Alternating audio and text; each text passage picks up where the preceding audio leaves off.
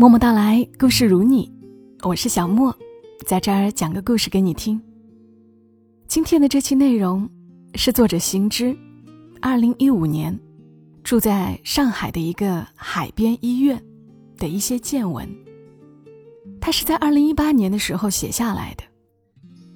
行之的文字读起来总是让人平静，我们一起来听。上海地铁十六号线的尽头。叫滴水湖站。走出地铁站，就能看见滴水湖。这是最浪漫的湖泊，它远离市中心七十六公里，处于杭州湾与长江河口交汇处的东海之滨。如果你搬进鸟的眼睛，从高空俯瞰，它像是一滴来自天上的泪水，落入上海的版图。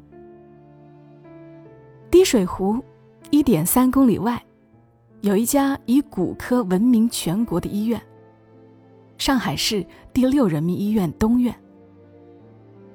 在这里，每天有数以千计的病人来就诊、住院。在这里，汇集了你能想象到的所有疼痛和坚守、绝望和希望、爱和别离。在这里充满了各种意外，你永远不知道见过的人下一刻是什么情况。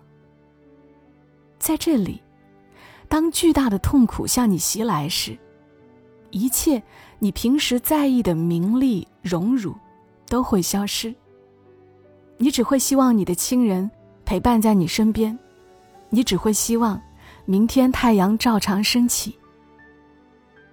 年关将至，人们开始互道祝福。事事如意，而在这里，人们要面临的是另一句：人生不如意十之八九。很多时候，不能不疼痛，只能紧握亲人的双手；有些时候，不能不别离，只能吻最爱的人到最后。无论你有多不愿意，这里都会有各种事与愿违，带来各种遗憾。有些遗憾。会伴随一生。医院外往西几百米，有一片三叶草地。三叶草象征名誉、真爱和健康。一万株三叶草里，会有一株长出四叶。第四片叶子，象征幸运。路过这片三叶草地的人，总会停下来找找四叶草。希望能踩到幸运。医院往东七公里，就是东海。那里是上海的边界。长江、钱塘江、闽江、瓯江四大水系，源源注入七十七万平方公里的东海。岛屿星罗，一望无涯。是的，这是一所建在海边的医院。在住院部朝东的房间，每天清晨，拉开窗帘，能望见一片悠远的大海。朝阳从海上缓缓升起，散开灿烂光晕。病房里的人就在这样的晨曦里，吃完早餐。苍白的皮肤在阳光里显出好看的颜色，然后陆续。有医生来查房，一条条白色的大褂鱼贯而来，鱼贯而去。没有吃早餐的人是等着手术的。护士先来打镇定剂，病人问：“为什么要打镇定剂啊？”护士说：“怕你害怕。”没有手术的日子，大家就在一起聊天。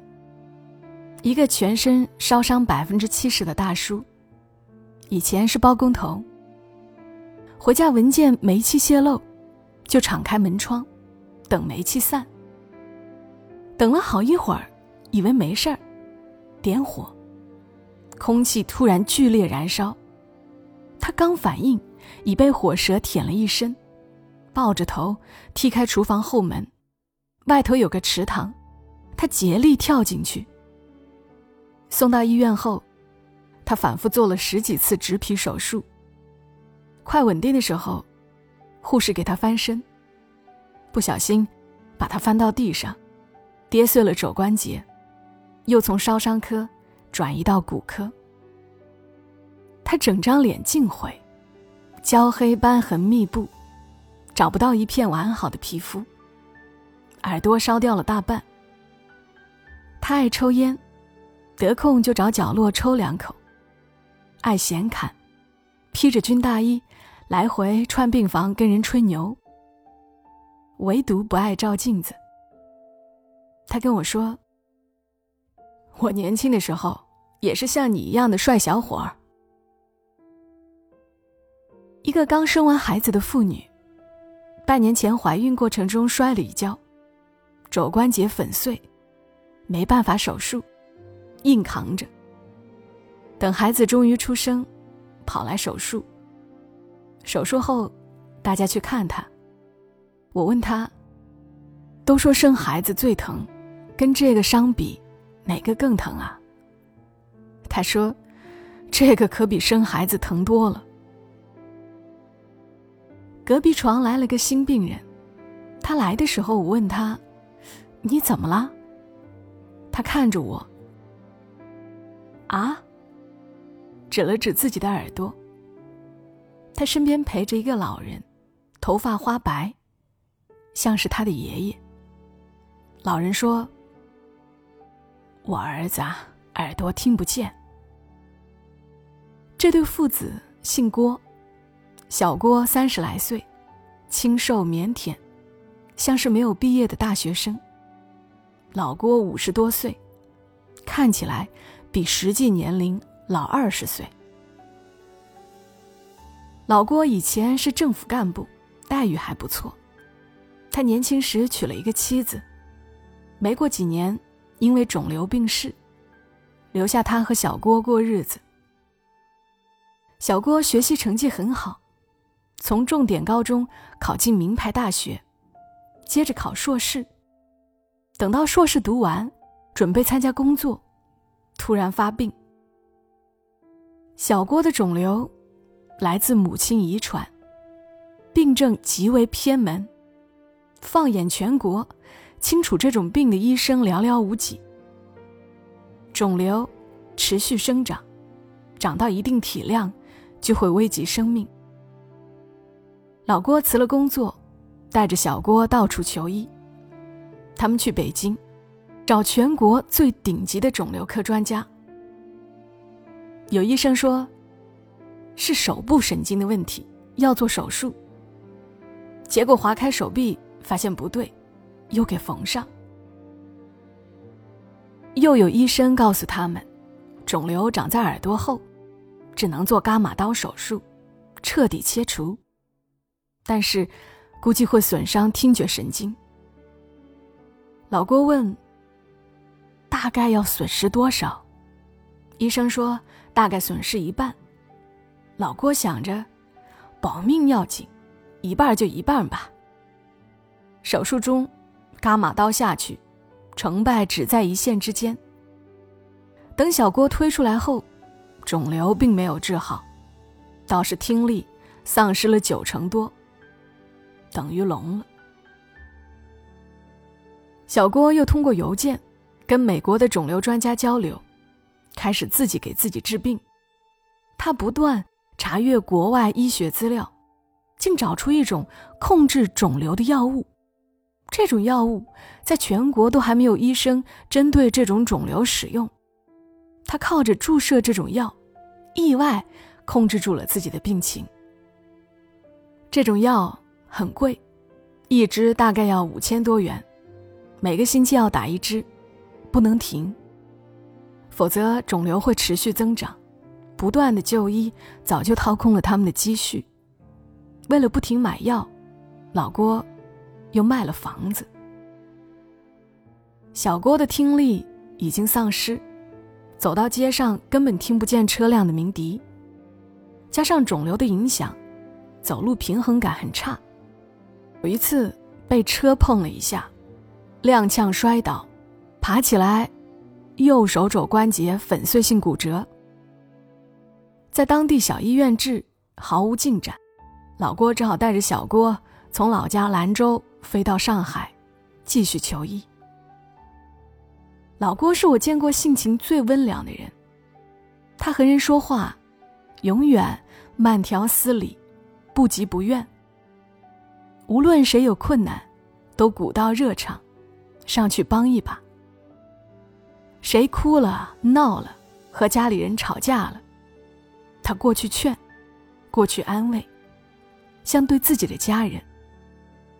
他每天都关注新闻，跟人讲段子，对每个人笑。带着小郭，坚持每天在走廊里走一万步。小郭每天爱翻国外的医疗信息，跟大家分享前沿的医学知识。大家说话。他听不见，但他能猜出四五分。老郭再给他用唇语翻译，他就明白了。他之前给一家报社做兼职翻译，开过一个专栏，每个月有八千多的稿费。二零一五年，纸媒行业低迷，报社砍掉了他的专栏，他就失去了唯一的收入。那几年，老郭和小郭一直在医院漂泊，从一家医院飘到一家医院，很少回家。和大家相处的日子里，他们每天有说有笑，显得他们的故事好像并没有那么凄凉。只是在那些失眠的夜里，凌晨过后，我常常听见老郭倚在小郭的床头。发出一声悠长、悠长的叹息。那一年的元旦将至，阳光大好的时候，护士允许病情稳定的病人偶尔出去走走。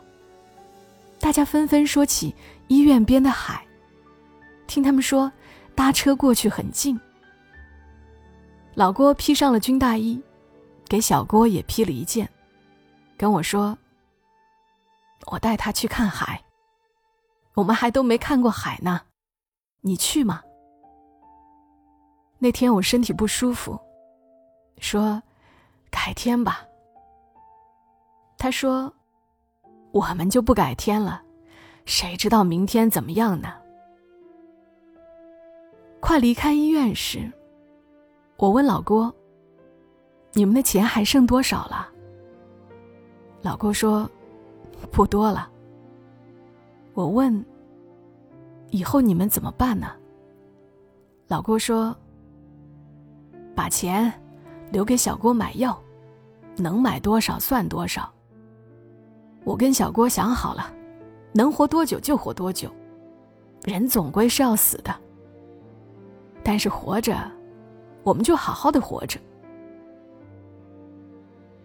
我们都知道。”老郭之所以不遗余力带小郭治骨折，他就是怕自己比小郭先走。治好小郭的骨折，将来他不在了，小郭起码还能自理，或许还能撑下去。那年春节，他们没有回家，租住在医院边上的一个商业楼里，等着来年拆骨钉。出门人烟稀少。海风凛冽。老郭说：“家没有意义了，两个人在哪儿，哪里就是家。”小郭康复训练需要冰块冷敷，医院借了他们一个小冰箱，每天自己冻冰块。我和母亲去看过他们一次，老郭正从超市里买来饼干，他说：“尝尝这个没吃过的饼干。”尝尝。小郭还是有点腼腆，让人不会想起他已经三十多岁，到了成家立业的年龄。作别时，老郭握我的手，他的手厚实而温暖。走了一段，回头看，他站在风里朝我们挥手，像是一尊雕像。风吹乱他灰白的头发，让他看起来像是在那里站了很久。很多年的风霜，雕刻了他的样子。那是冰冷的二零一五年，元旦后下过雪的上海，让人无比想家。海边的医院里，穿着蓝白相间病服的人，像老狗一般，闻着清冽的消毒水味道，慢慢在干净的走廊里踱来踱去，走到电子秤上。称自己的体重。二零一六年初，离开医院那天，我在院门口遇见一对母女。小姑娘二十来岁，一次走路的时候被一辆车在脚面上碾了过去，右脚整个骨架都碎了。到医院做了几次手术，一直坐轮椅上。大冬天，小姑娘裹得像个粽子。她母亲还是偶尔推她下去散心。我过去问姑娘：“你啥时候能好起来啊？”她拉开口罩说：“哎呀，我的脚都碎成沫沫了，医生说还要六七次手术呢。”我问他母亲：“能治好吗？”他母亲缩在风里，回答我：“不知道，管他呢。”能治多好，治多好，其他的我不在乎了。那姑娘的母亲问她：“你想不想去看海？”那姑娘说：“想，去吧。”其实，听去过的人说，那里的海根本不好看，荒凉一片。但是听说过的人还是想去。上海的人，很多人都不屑去看那片海。只有那海边医院的人，才知道，那片海意味着什么。三年前，我没有近距离看过那片海。二零一八年的年尾，我再次坐上十六号地铁，去找那片海。下了地铁，就到了滴水湖边。我转了一会儿，暮色将至，湖边坐着一个姑娘。我问：“你知道那海边怎么去吗？”她说：“不知道啊，你要去看海呀，我跟你一起去。”我说：“好。”走了一会儿，她跟朋友打电话，挂了电话，她跟我说：“我不去了。”朋友说那个海边没有沙滩，只有一个烂泥塘，不好看。我跟他说：“那我去了，再见。”他朝我挥手。我打了个车到了观海公园。马路的车很少。暮色比想象中降临的要快。司机说：“那里可以看到上海和海的分界线。”公园有一道堤坝，半人来高，一道门已经锁上。我爬上去，翻了过去。往前走，看见一片泥塘。水草茂盛，绵密如田。顺着一条石路，一直走，就到了海边。一排石块隔成一道分界线。线的这头是上海版图，线的那头是汤汤东海。暮色明蒙，海面雾气氤氲，让人只见一片苍茫。正如他们说的，没有沙滩，没有景点，没什么可看。但对我而言，足够了。这里除了我，空无一人。我享受了会儿这难得的幽静，寒夜如手。以抚摸头顶，转身归去。二零一八年发生过很多事，海边的医院还在。祝福那里的，曾在那里的所有人。